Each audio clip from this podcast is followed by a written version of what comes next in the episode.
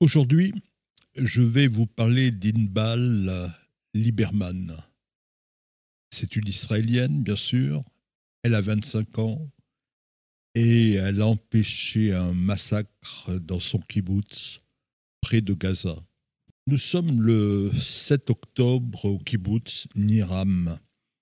Il a été fondé en 1943 par des juifs arrivés de Bessarabie, qui est alors occupé par les Roumains, qui sont eux-mêmes les alliés des nazis. Les premiers pionniers du kibbutz sont ensuite rejoints par des Olim d'Afrique du Sud, d'Argentine et de France.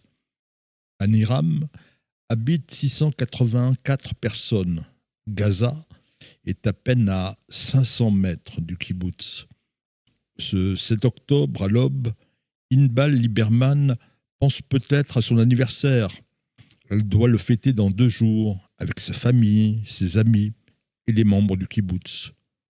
Inbal aura 26 ans le 9 octobre. C'est une enfant du kibbutz. Elle y a toujours vécu, sauf maintenant son service militaire et ses études. En décembre 2022, Inbal a été nommée coordinatrice de la sécurité de son kibbutz. Elle a succédé à son oncle, ami. C'est un poste fondamental à quelques centaines de mètres de la base terroriste du Hamas.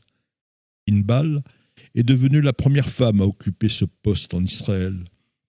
Les coordinateurs de la sécurité doivent faire face aux situations d'urgence en attendant l'arrivée de l'armée ou de la police.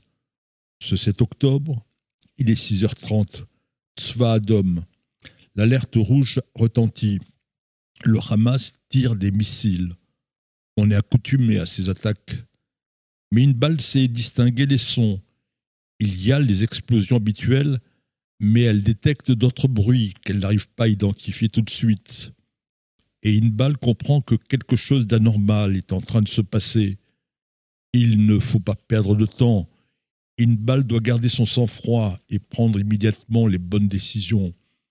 Elle court de maison en maison. Protégez-vous Puis Inbal se rend à l'armurerie et elle distribue des armes à onze membres du kibbutz. Inbal les place à des endroits stratégiques, car ce bruit, c'est celui de moteurs. Des terroristes sont arrivés, on ne sait pas d'où ni comment. En réalité, ils sont sortis de Gaza en moto et en camion. L'électricité a été coupée à cause des Kassam, les roquettes fabriquées à Gaza. Inbal donne l'ordre. On ne met pas le générateur en marche. Si on le fait, les portes de l'entrée du kibbutz vont s'ouvrir et les terroristes vont essayer de se faufiler. Les terroristes tentent de passer par le poulailler, mais Inbal les a repérés. Pendant plusieurs heures, presque quatre heures, les membres du kibbutz et des terroristes vont se tirer dessus. Inbal va tuer cinq terroristes à elle toute seule. Les hommes du kibbutz vont abattre 20 autres membres du Hamas. On a réussi à donner l'alerte. Les gardes frontières et la brigade Golani viennent prêter main forte aux combattants du kibbutz. Tous les terroristes sont éliminés. Ils étaient 35. Aucun membre du kibbutz n'a été touché, mais deux soldats sont tués. Et on apprend plus tard qu'un membre du kibbutz était à la fête de la nature à Reim. Il a été assassiné par le Hamas avec 270 autres jeunes. Après le combat victorieux contre le Hamas, les habitants du kibbutz Niram sont évacués. Inbal fête son anniversaire le 9 octobre à Tel Aviv. Ron Uldaï, le maire de Tel Aviv, vient la féliciter. Quelques jours plus tard, le président américain Joe Biden tient lui aussi à rencontrer une balle avec d'autres héros du 7 octobre.